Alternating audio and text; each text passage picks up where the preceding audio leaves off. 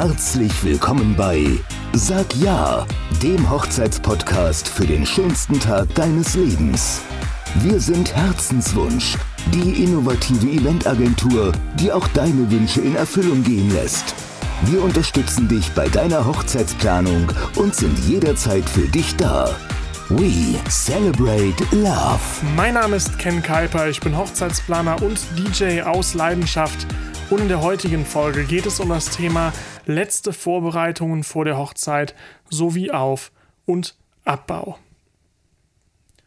Du wirst es wahrscheinlich in den vergangenen Folgen schon gemerkt haben. Wir haben in der letzten Folge über das Thema der Ablaufplan gesprochen und ja, hatten davor auch eben Themen wie Papeterie, Deko und so weiter.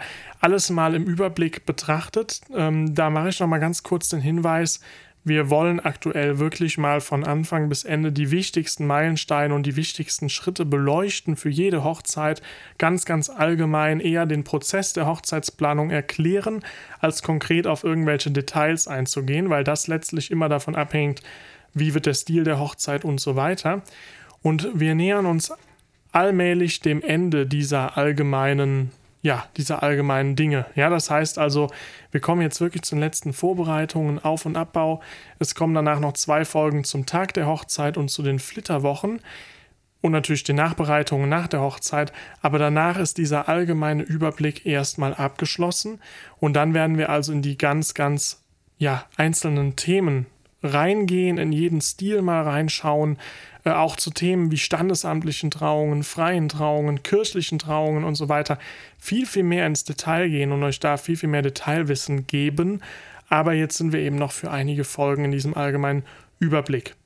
Dazu ganz kurz noch der Hinweis, wenn ihr Ideen und Vorschläge für Podcast-Folgen habt, wenn ihr Sachen habt, die ihr unbedingt wissen wolltet, wenn ihr Fragen habt, schreibt uns die sehr, sehr gerne immer unter www.sagja-podcast.de, weil wir auch aktiv wirklich nach Themen suchen, zu denen wir Folgen machen können. Wir haben zwar noch einiges im Petto, also so schnell läuft unsere Redaktion sozusagen nicht leer. Also wir haben noch einige Themen, über die wir sprechen wollen.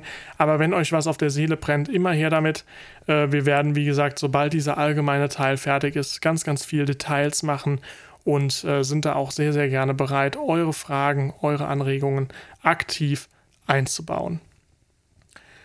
Gut, diese Folge widmet sich jetzt also den letzten Vorbereitungen für der, vor der Hochzeit. Und was meine ich damit?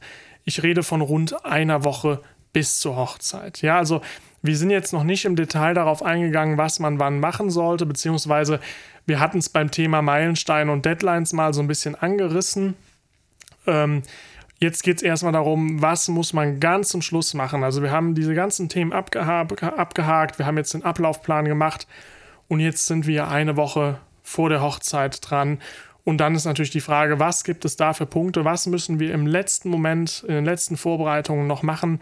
Ganz, ganz allgemein für jedes Hochzeitsmotto. Und da habe ich euch einfach mal fünf Punkte mitgebracht, auf die ihr auf jeden Fall achten solltet, wenn ihr nur noch eine Woche bis zur Hochzeit habt. Der erste Punkt ist, geht den exakten Ablaufplan, den solltet ihr ja schon sage ich mal, bis spätestens ein, zwei Monate vor der Hochzeit fertig haben. Das heißt, mit allen Dienstleistern abgestimmt haben, Feedback bekommen haben, angepasst haben. Das sollte alles bis hierhin erledigt sein. Das heißt, ihr habt am Ende euren exakten Ablaufplan. Jetzt ist es an der Zeit, den nochmal mit allen wichtigen Personen durchzugehen. Das heißt, wenn Trauzeugen involviert sind, wenn ein Hochzeitsplaner als Zeremonienmeister da ist, und so weiter und so fort, dann geht diesen Ablaufplan jetzt nochmal mit allen Leuten durch, die an dem Tag irgendwas koordinieren. Der nächste Punkt ist die Notfallbox für Brautpaar und Gäste. Das könnt ihr auch schon vorher machen, das müsst ihr nicht eine Woche vor der Hochzeit machen, aber macht es spätestens hier. Was meine ich mit Notfallbox? Wir haben mittlerweile ja vier Notfallboxen, nämlich quasi für Herrentoilette, Frauentoilette und das zweimal. Also wir können zwei Hochzeiten parallel mit unseren Notfallboxen ausstatten, die wir aktuell im Lager haben.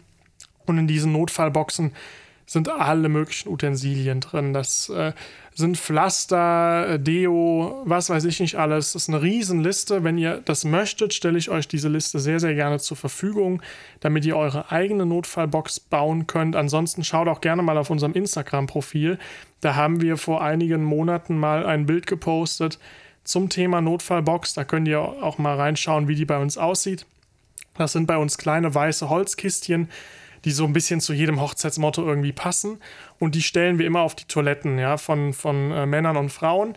Und da sind natürlich immer bei der Männertoilette eher Männerutensilien, bei der Frauentoilette entsprechende Frauenutensilien. Das ist ein ganz, ganz wichtiger Punkt, der sehr, sehr oft vergessen wird. Also die meisten Brautpaare haben keine Notfallbox, die denken an sowas nicht. Aber ich rate euch, macht es. Die Sachen, die da drin sind, kosten nicht viel Geld. Man muss halt eben nur dran denken. Deswegen solltet ihr an dieser Stelle eine Notfallbox bauen für euch und für eure Gäste, damit ihr die eben am Tag der Hochzeit auf den Toiletten platzieren könnt. Weil es ist nichts ärgerlicher, als dass ein Pflaster am Ende fehlt, man nachfragen muss, was auch immer. Also so eine Notfallbox ist schon eine super, super Sache und auch ein sehr, sehr guter Service gegenüber euren Gästen und es ist wirklich nicht viel Arbeit. Dann solltet ihr eine Woche vor der Hochzeit die Flitterwochen vorbereiten, also euer Gepäck packen, alle möglichen Unterlagen, Reisepass, was weiß ich nicht alles, alles bereitlegen, damit ihr dann eben auch nach der Hochzeit sofort, wenn ihr den Flitterwochen gebucht habt, äh, losfliegen könnt. Auch ganz wichtig, äh, Punkt 4, eine Woche vor der Hochzeit plant unbedingt einen Tag zur Entspannung ein. Am besten den Tag vor der Hochzeit, wobei das manchmal mit dem Auf- und Abbau kollidiert, aber da komme ich gleich zu, wie ihr das noch ein bisschen entspannter gestalten könnt. Aber plant euch unbedingt einen Tag zur Entspannung ein, weil gerade eine Woche vorher kreiselt alles Mögliche in dem Kopf der Braut rum. Haben wir irgendwas vergessen? Fehlt noch irgendwas? Und deshalb meine Bitte und mein Tipp: Nehmt euch einen Tag zur Entspannung frei, an dem ihr überhaupt nicht über das Thema Hochzeitsplanung nachdenkt, weil im Endeffekt alles wird gut. Und der letzte Punkt, das betrifft, sage ich mal, ja, vielleicht zwei Tage vorher, einen Tag vorher, je nachdem, legt euch eure Kleidung und auch alle Accessoires zurecht, ja, damit nichts mehr schiefgehen kann. Dann kommen wir zum nächsten, ja, großen Punkt, Auf- und Abbau. Ja, ähm, ich sage mal, Abbau brauchen wir nicht viel drüber zu sagen, der geht relativ schnell, baut einfach alles wieder ab, was ihr aufgebaut habt. Beim Aufbau kommt es immer so ein bisschen drauf an, wie ist eure Hochzeit. Wenn ihr natürlich in einem äh, Dorfgemeinschaftshaus zum Beispiel feiert und viel selber organisiert und lasst irgendwie nur das Essen kommen äh, und seid sonst für alles selber verantwortlich, müsst ihr natürlich viel, viel mehr aufbauen, als wenn ihr ähm, in der Full-Service-Location seid, die das alles für euch irgendwie übernehmen, mit Deko, mit allem drum und dran. Äh, deswegen hier mal ein paar Punkte, die, sage ich mal, relativ allgemein sind. Vielleicht passen sie auf eure Hochzeit, vielleicht auch nicht. Einfach nur als kleine Anregung, weil das hängt wirklich stark davon ab, wie eure Hochzeit ist. Ihr habt gegebenenfalls Tischdeko, Menükarten, Gastgeschenke, Kerzen, Tischdecken, Geschirr oder ähnliches, die ihr aufbauen müsst. Was ihr auf jeden Fall aufbauen solltet oder wo ihr auf jeden Fall dran denken müsst, ist die Notfallbox, wie ich eben schon gesagt hatte. Ihr habt vielleicht Wegweiser, die ihr draußen aufbauen wollt. So solche Sachen sind nicht immer in der Location drin, selbst bei Full-Service-Locations nicht, weil, die, weil ihr die auch selber gestaltet. Das heißt, ihr müsst die meistens auch selber aufhängen am Tag vorher. Denkt an Gästebuch und Stifte. Wenn äh, Kinder als Gäste dort sind, auch an Spiel und Malzeug. Vielleicht wollt ihr noch ein paar Lichterketten aufhängen, dann müsst ihr natürlich auch daran denken. Und ganz, ganz wichtig, was das Thema Wegweiser und Lichterketten und so weiter betrifft, wenn ihr solche Sachen aufbauen wollt, dann denkt ganz, ganz dringend an Kabelbinder und Befestigungsmaterial, weil das wird oft vergessen. Dann steht man da beim Aufbau mit den Lichterketten und überlegt sich, wie kann ich die jetzt äh, da aufhängen und einem fällt dann ein, dass man gar nichts an Befestigungsmaterial dafür hat. Und äh, wie sagt man so schön, Kabelbinder halten ja äh, bekanntlich die Welt zusammen und äh, sind wirklich ein sehr, sehr gutes Tool, wenn ihr das nutzen wollt. Im Hintergrund ist gerade der Zug vorbeigefahren, der Tourismuszug. Ähm, kommen wir wieder zurück und zwar ähm, die Vase für den Brautstrauß solltet ihr bereitstellen, wenn das die Location nicht macht. Und ich habe noch einen ganz allgemeinen Tipp für euch. Also das waren jetzt wirklich nur ein paar Punkte. Es kommt wirklich stark darauf an, was ihr für eine Hochzeit habt. Aber einen ganz, ganz allgemeinen Tipp, was jetzt Auf- und Abbau betrifft. Macht euch vorab, ihr wisst ja, wie eure Hochzeit wird, ihr wisst, wofür ihr verantwortlich seid, was von der Location kommt. Macht euch vorab eine Checkliste, was alles gemacht werden muss und sucht euch Hilfe für den Auf- und Abbau. Ja, ähm, ich will da mal kurz eine kleine Anekdote zu erzählen. Die Elena, unsere Hochzeitsplanerin, die hat ja auch letzten Oktober Hochzeit gefeiert. Und das war wirklich eine super Sache. Die hat also ihre, ja, Freunde und Verwandten, Trauzeugen, alle, die irgendwie sich bereit erklärt haben, auch beim Auf- und Abbau zu helfen, mit einbezogen, hat dann also eine Checkliste gemacht, was alles gemacht werden muss. Das war eine Location, wo man relativ viel selber machen musste. Es gab zwar Catering, aber ich sag mal Themen wie äh, Tischdeko und so weiter musste man alles selber machen. Hat Elena dann auch alles soweit vorbereitet und dann ging es halt darum, um den Auf- und Abbau. Und dann hat die wirklich eine Checkliste gemacht für jeden Einzelnen, also so wie einen eigenen Ablaufplan sozusagen, für jeden Einzelnen, der sich bereit erklärt hat, mitzuhelfen. Und jeder hat dann so eine Liste bekommen, was er von wann bis wann machen sollte. Und das war eine super Sache. Also es wusste jeder Bescheid. Es lief alles vollkommen nach Plan. Äh, waren sogar noch früher fertig mit dem Aufbau am Tag vorher. Und das lege ich euch auf jeden Fall auch ans Herz.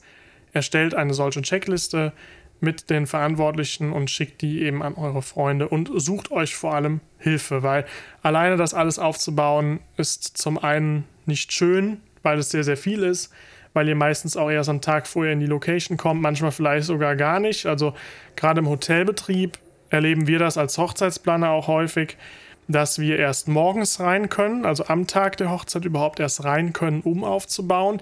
Das ist dann immer logistisch so ein bisschen schwierig. Da müssen wir dann auch, sage ich mal, mit zwei, drei, vier Leuten ankommen morgens, um das alles in wenigen Stunden aufzubauen, was wir da meistens hochziehen. Ähm, geht aber auch. Nur, äh, wie gesagt, geht halt nur, wenn ihr euch Hilfe sucht und es ist auch wirklich so, die Verwandten sind in der Regel da auch sehr, sehr hilfsbereit, freuen sich sogar, wenn sie euch helfen können. Also trau traut euch auf jeden Fall nach Hilfe zu fragen. Das war es für die heutige Folge zum Thema letzte Vorbereitungen auf und Abbau. Ich hoffe, ihr konntet so ein bisschen Allgemeines mitnehmen. Wie gesagt, wir werden auf einzelne Hochzeitsstile noch ganz, ganz viel eingehen in Zukunft und werden da nochmal etwas konkreter. Äh, wie immer habe ich euch die Details zu dieser Folge im Herzenswunsch-Blog zusammengefasst. Ich danke dir fürs Zuhören, genießt die Sonne, we celebrate love.